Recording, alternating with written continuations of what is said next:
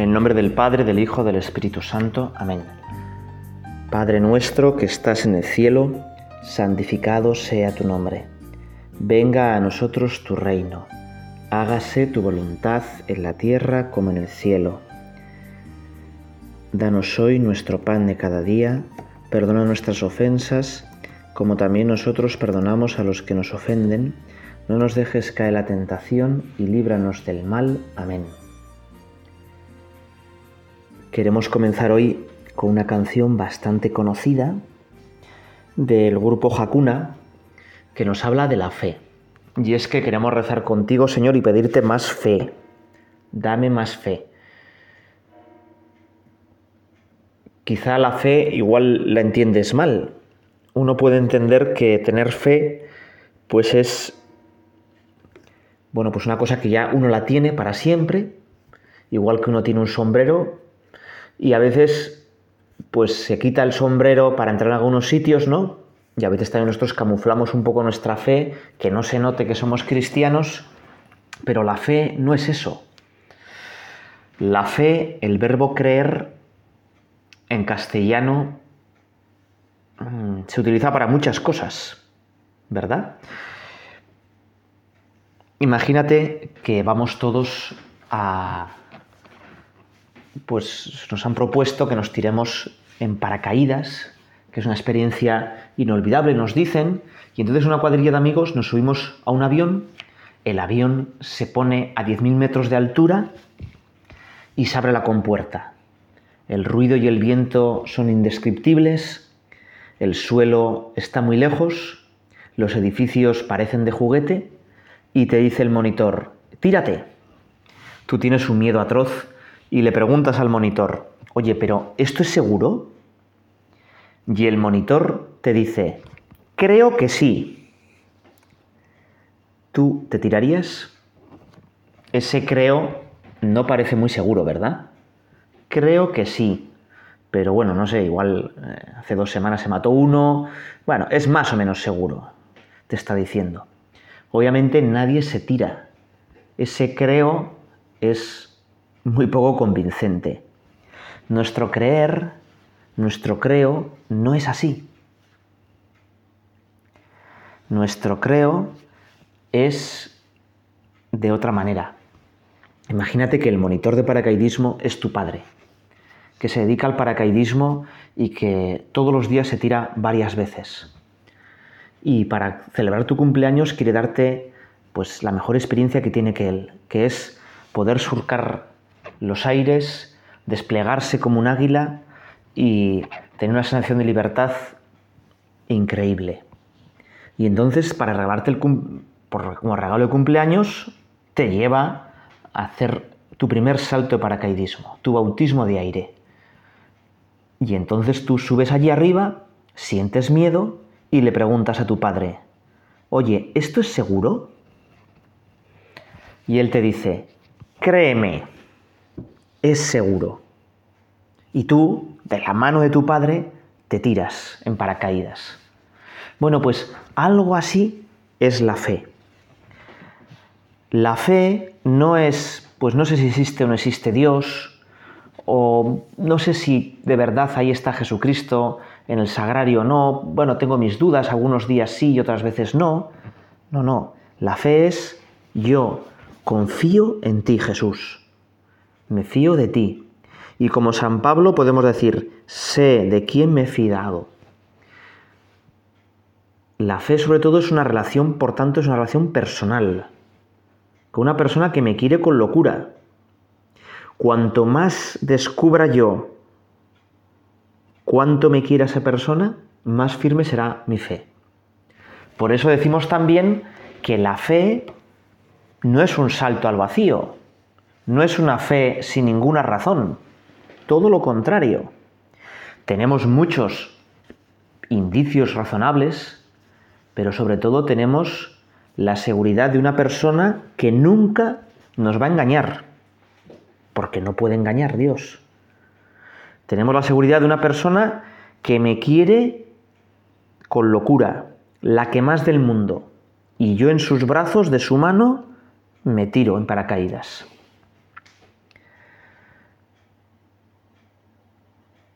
Fíjate, te voy a rezar con esta letra lo que dice esta canción, ¿no? Creo, Señor, sencillamente.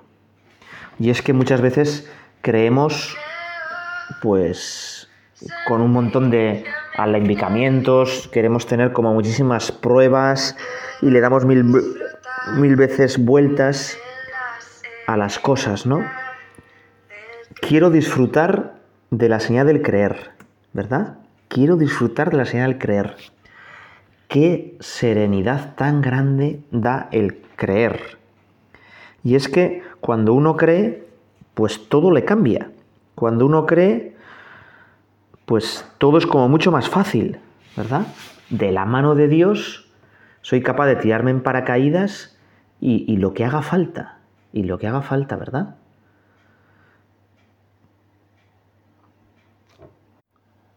Y sigue diciendo, desligar el creer del sentir, el creer del sentir, ¿no? Fíjate que muchas veces nuestra fe es demasiado sentimental.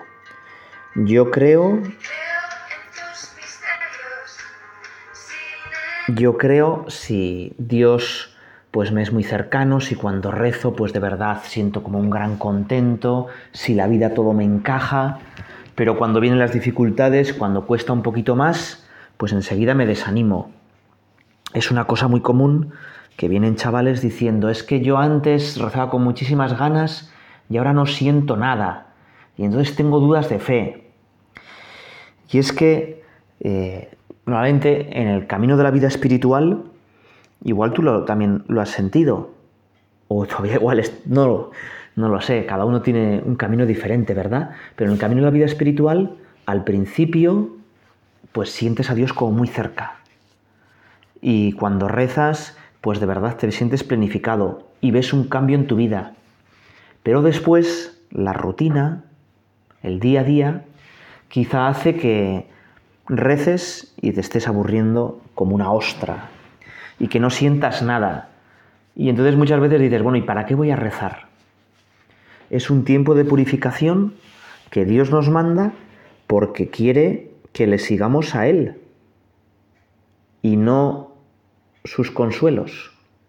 Hay mucha gente que busca mucho más los consuelos de Dios, los raticos buenos que me da Dios, que a ese Dios de los consuelos. Precisamente todos los santos han tenido, pues como estas noches, estos momentos de más sequedad, y no quiere decir que no tuvieran fe. Precisamente su fe crecía cuanto menos les apetecía rezar.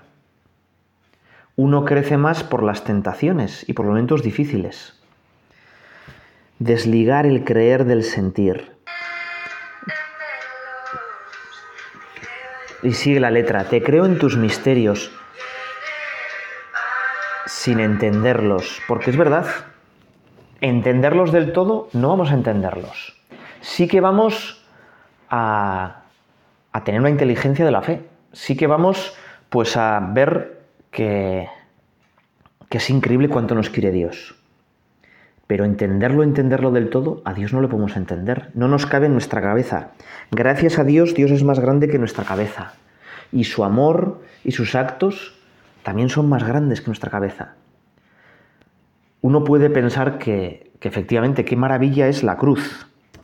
Qué fantástico que Dios ha hecho hombre, que se ha quedado en la Eucaristía, que nos ha dejado la Iglesia, que nos ha dejado el santo del perdón. Pero entender perfectamente la redención, Entender cómo yo, que soy una pobre persona, me voy a meter dentro de la Trinidad, pues no la creo nunca, no creo nunca del todo, ¿no? Te creo en mí y en el pan blanco. ¿eh? Te creo en mí. Esto, algunos, bueno, tontería, ¿verdad? Pero cuando, pues estos chicos de Hakuna me decían, es que nosotros creamos a Dios. yo, ¿cómo, cómo, cómo? No, lo dice la canción, te creo en mí. No, no, no, no es que yo cuando empiezo a rezar creo y formo a Dios dentro de mí, no, para nada, ¿no? Yo creo que tú estás en mí, más íntimo que mi intimidad. Fíjate que hay una, bueno, de estas cosas pseudopsicológicas, ¿verdad? que es una ventana y la ventana tiene cuatro partes, ¿verdad? La primera parte es lo que yo conozco de mí mismo y los, también, y los demás también conocen de mí mismo. Y es una ventana, un trozo bastante grande. Hay una parte que es que yo conozco de mí mismo, pero que los demás no conocen. Son mis secretos, ¿no? Secretitos Feber, decíamos de pequeños, ¿verdad? Otra parte, también muy importante, es la parte que yo no conozco de mí mismo porque no me doy cuenta, pero que los demás sí. Y aquí los demás me pueden hacer un grandísimo favor diciéndome pues lo que yo no me doy cuenta. Y pues un camino de gran de crecimiento interior. Y por último, hay una parte de mi vida que ni yo conozco ni los demás conocen. Y sin embargo es real todo el mundo el subconsciente, ¿no? Aunque nosotros no somos de Freud. Bueno, pues esa parte también la conoce Dios. Dios conoce las cuatro partes. Y Dios es lo más íntimo a mí mismo. Y por eso, en el alma en gracia, vives tú, Señor. Y por eso te creo en mí. Y creo también que además que en mí, esa presencia de la Santísima Trinidad, esa inhabitación, que se llama así, Creo que estás en el pan blanco, en la Eucaristía. Y como decimos en misa, ese es el sacramento de nuestra fe. Eso es lo que resume nuestra fe, el punto más grande de nuestra fe. Eres tan cercano que te quedas como pan para meterte dentro de mí. Estás sacramentalmente unos minutos dentro de mí para luego existencialmente estar todo el día, para que yo me dé cuenta mejor de tu inhabitación, para convertirme en imagen tuya todos los días. Y sigue diciendo la canción, en el prójimo, estás en el prójimo, especialmente los pobres. Y los papas nos han recordado esto pues muchísimo, ¿no? Estás en el prójimo sobre todo.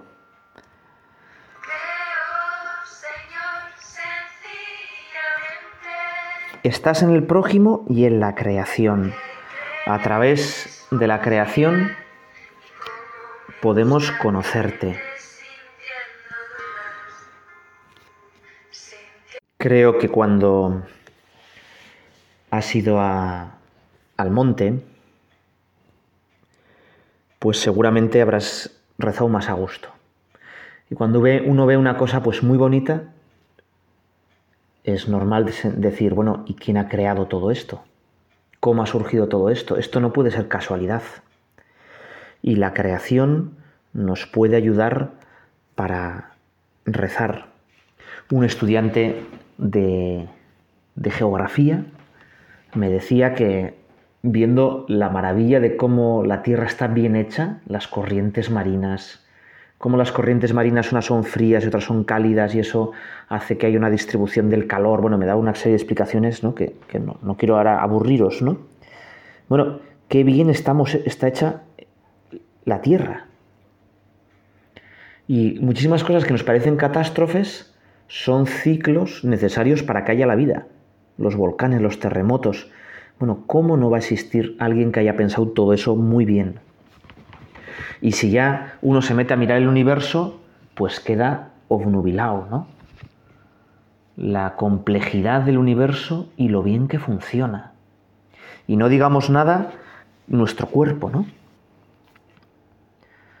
Creo, Señor, y te veo en el prójimo y en la creación, sin verte en ningún lado, porque para creer necesito verte. Creo, Señor, sencillamente porque creer es confiar. Esa idea que te he dicho el paracaídas, ¿no? Cómo me gusta creerte sintiendo dudas. Es decir, a veces pensamos que la fe pues tiene que ser pues estar seguro totalmente y uno ya no se plantea nada. Bueno, igual que dos novios, pues muchas veces eh, pues a veces no se van bien del todo y dicen, bueno, y con esta va a ser para toda la vida y sin embargo se quieren con locura. A veces nosotros Dios nos quiere siempre con locura y Dios sí que no duda de nosotros. Pero nosotros muchas veces sí que dudamos de ti, ¿no? Y esta canción yo creo que es, bueno, mira, aunque tengas dudas, yo quiero creer sencillamente. Quiero confiar más en ti. Por eso, pues dile al Señor, ¿no? Venga, Señor, haz que yo crea más en ti.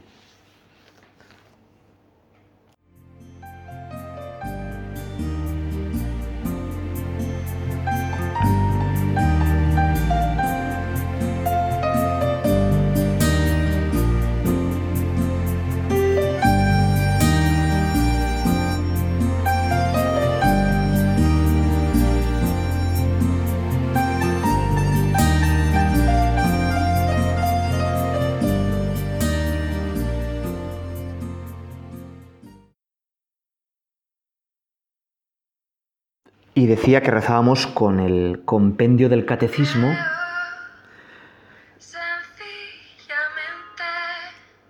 Mientras va a ir sonando esta canción de fondo, vamos a ir leyendo los puntos del catecismo. El primer punto es el punto 33. Eh, los, estos 30 primeros puntos anteriormente tenían como título creo, creemos. ¿eh? La sección que empieza ahora es una, un repaso sistemático del credo. ¿eh? Un repaso sistemático del credo. Y empieza diciendo, ¿qué son los símbolos de la fe? Y dice, los símbolos de la fe, también llamados profesiones de fe o credos, son fórmulas articuladas con las que la Iglesia desde sus orígenes ha expresado sintéticamente la propia fe y la ha transmitido con un lenguaje común y normativo para todos los fieles. Bueno, fíjate que la palabra ya es importante, ya es importante. ¿Qué es un símbolo? Bueno, símbolo es una, una cosa griega, como la palabra griega, que es lo que junta, lo que junta.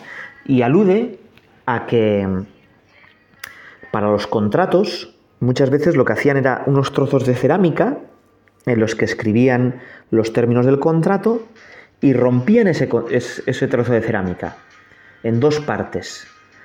Y entonces cada uno de los que firmaba el contrato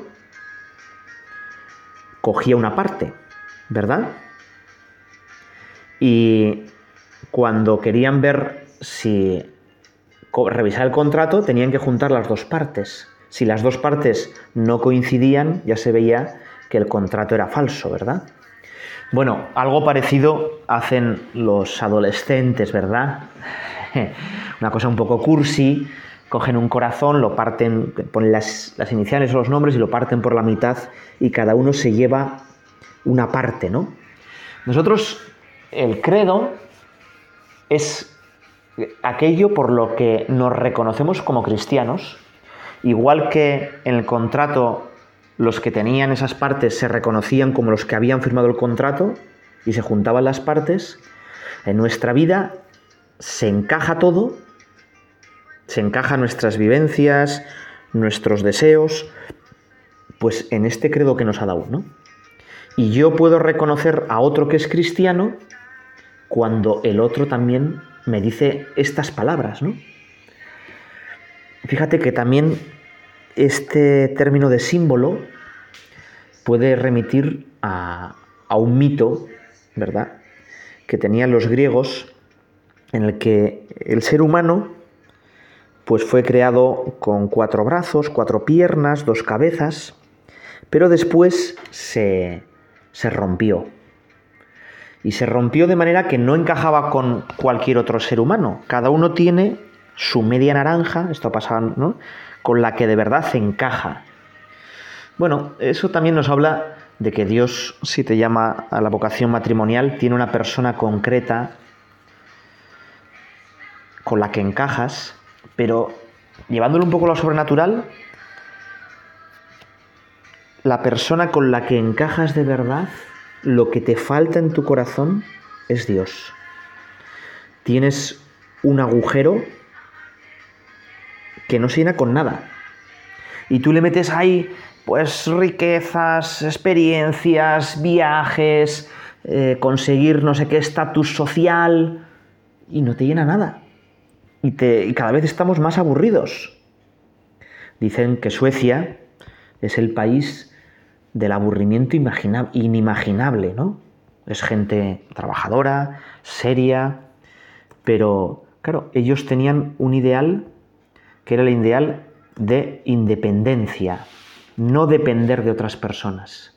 Y eso los ha llevado a una soledad, a un aburrimiento increíble. Tienen de todo y nada les llena. Solo tú, Señor, nos llenas de verdad.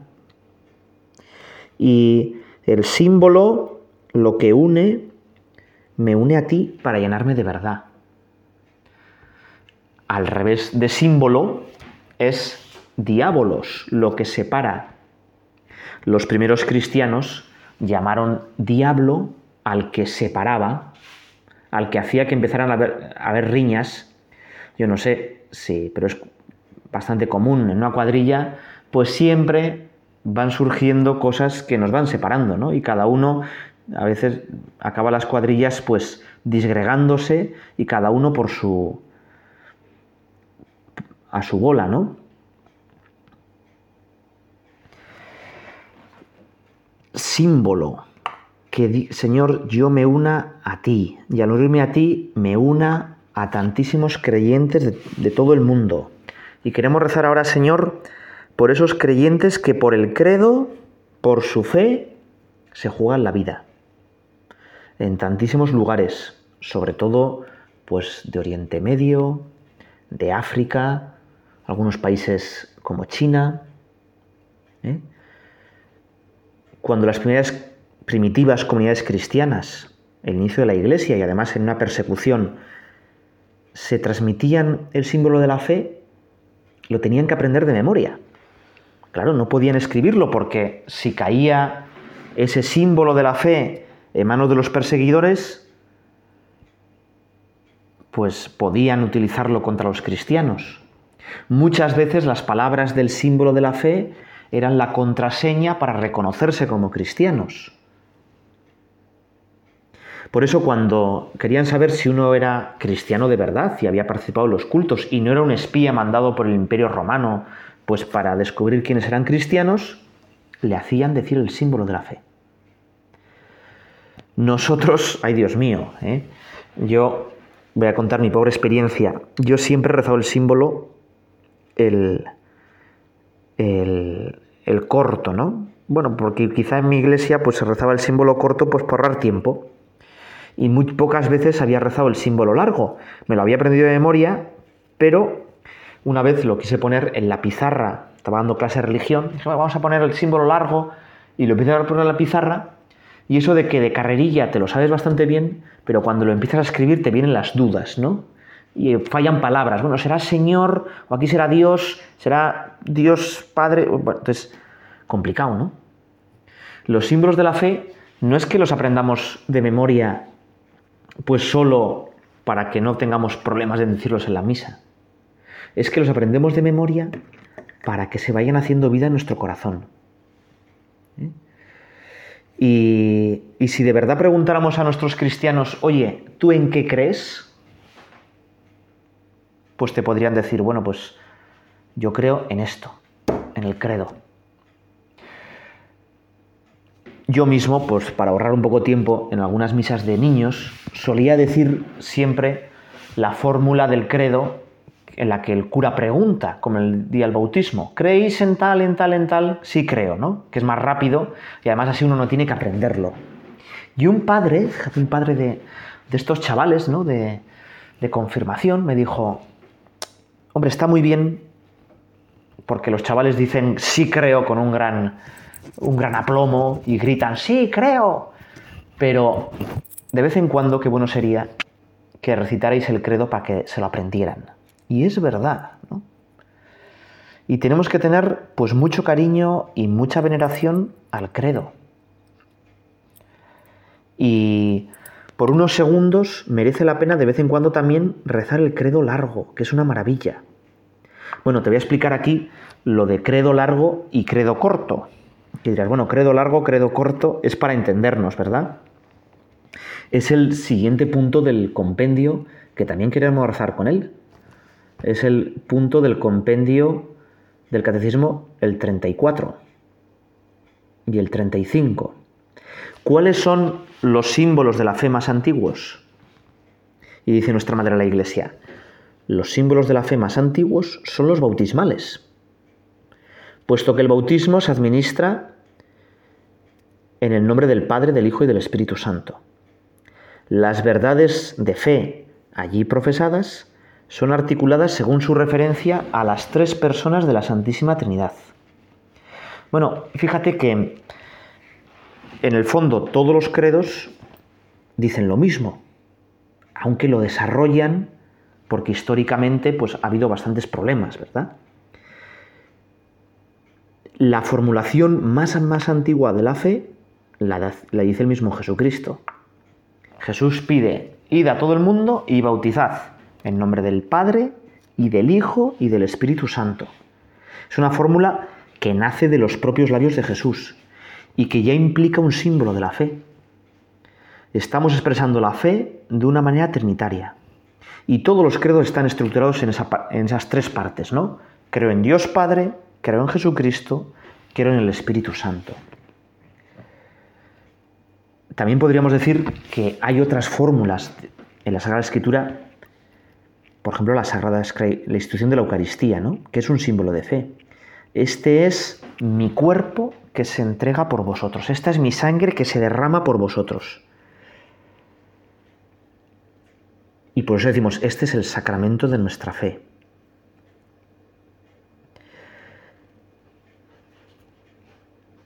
El credo que decimos largo y corto tiene también un origen histórico. Te voy a leer el punto 35. ¿Cuáles son los símbolos de la fe más importantes? Ya sabéis que el compendio hace así en preguntas y respuestas. Y dice, los símbolos de la fe más importantes son el símbolo de los apóstoles, que es el antiguo símbolo bautismal de la Iglesia de Roma. Se llama de los apóstoles, nosotros le solemos decir el credo corto, ¿eh? porque era el que los adultos, cuando se bautizaban en Roma, profesaban. ¿eh? Y tiene otro nombre, es el credo apostólico, porque tiene como 12 frasecitas y entonces corrió la leyenda de que cada apóstol había dicho una frase. Hay por ahí una película de dibujos animados en la que después de la resurrección los apóstoles se ven, se juntan y se ve cómo cada apóstol dice una frase, ¿no? Y te cuenta esa película para los niños, pues el credo, y, y lo poco a poco lo van aprendiendo. Bueno, sigue este punto. Además del símbolo de los apóstoles, tenemos el símbolo, fíjate qué palabra, niceno-constantinopolitano. Y esto no son trabalenguas, sino que es muy sencillo. Es el credo que nace de dos concilios. Los dos primeros concilios ecuménicos o universales. A veces con las palabras la, iglesia, ¿verdad? tenemos unas palabras que son tan cultas que eh, a veces ni los curas entendemos, ¿verdad? Bueno, pues cuando hubo problemas para creer, la iglesia se juntó, se juntaron todos los obispos del mundo representados por el Papa, encabezados por el Papa, y se pusieron de acuerdo en redactar un credo. En concreto, el problema que había, y no me voy a extender mucho, es que la gente entendía mal la Trinidad. Entendía que Jesús era el Hijo de Dios, pero que Dios, Dios, Dios, Dios, era Dios Padre. Y entonces, pues entendían mal. Y tuvieron que hacer este credo que nosotros decimos largo, en el que se dice que Jesús es Dios de Dios, luz de luz, Dios verdadero, Dios verdadero, para explicar que Dios, que Jesús es Dios de verdad. Y que si no, no podríamos entrar dentro de él, ¿no? Pero fíjate que credos hay más. Hay un credo chulísimo que si no lo conoces, te animaría a que lo leas y que vieras qué claridad, que se llama el Cuicunque o, credo de San Atanasio, que te explica muy bien toda la Trinidad y además es muy bello poéticamente. Está la fe de San Damaso o el credo del pueblo de Dios, que lo hizo Pablo VI, hace menos de 40 años. Pablo VI, viendo la gran crisis de fe que había en la iglesia, decidió pues poner por escrito en unas páginas, es el credo más largo ¿no? y más explícito que jamás haya formulado, y se recoge todo el conjunto de la fe católica, con toda la riqueza que la tradición nos ha dado. Bueno, tenemos que terminar nuestra oración, pero vamos a ponernos con la Virgen María, la que más creyó, modelo de creyente, la que más confió en Dios, la Virgen María. Su credo fue muy sencillo. Sí, hágase en mí según tu palabra.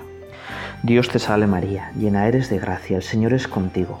Bendita tú eres entre todas las mujeres, y bendito es el fruto de tu vientre Jesús. Santa María, Madre de Dios, ruega por nosotros pecadores, ahora y en la hora de nuestra muerte. Amén.